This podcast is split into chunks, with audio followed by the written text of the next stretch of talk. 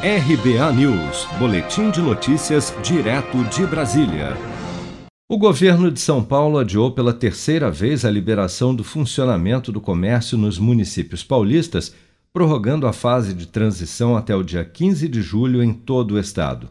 O anúncio foi feito pelo governador João Dória em coletiva de imprensa no Palácio dos Bandeirantes nesta quarta-feira.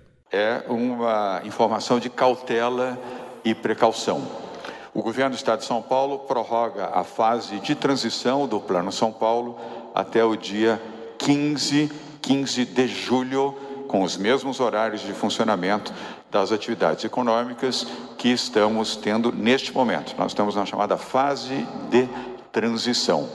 E por quê? Devido aos índices ainda elevados de casos, internações e óbitos da pandemia em São Paulo, o governo do estado vai seguir, mais uma vez, a recomendação do Centro de Contingência do Covid-19 e prorrogar a fase de transição do Plano São Paulo até o dia 15 de julho.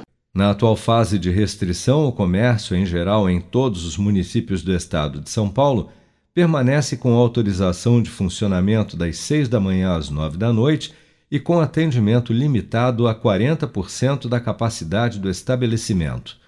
O toque de recolher também continua em vigor nas 645 cidades do estado, das 9 da noite às 5 da manhã, assim como a recomendação de teletrabalho para atividades administrativas não essenciais e o escalonamento de horários para a entrada e saída de trabalhadores dos setores de comércio, serviços e indústrias para evitar as aglomerações no transporte público.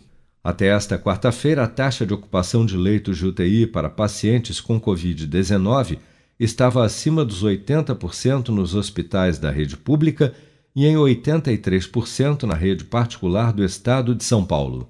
Seja para conquistar sonhos ou estar seguro em caso de imprevistos, conte com a poupança do Sicredi. A gente trabalha para cuidar de você, da sua família e proteger as suas conquistas. Se puder, comece a poupar hoje mesmo. Procure a agência Sicredi mais próxima e abra sua poupança. Sicredi, gente que coopera cresce.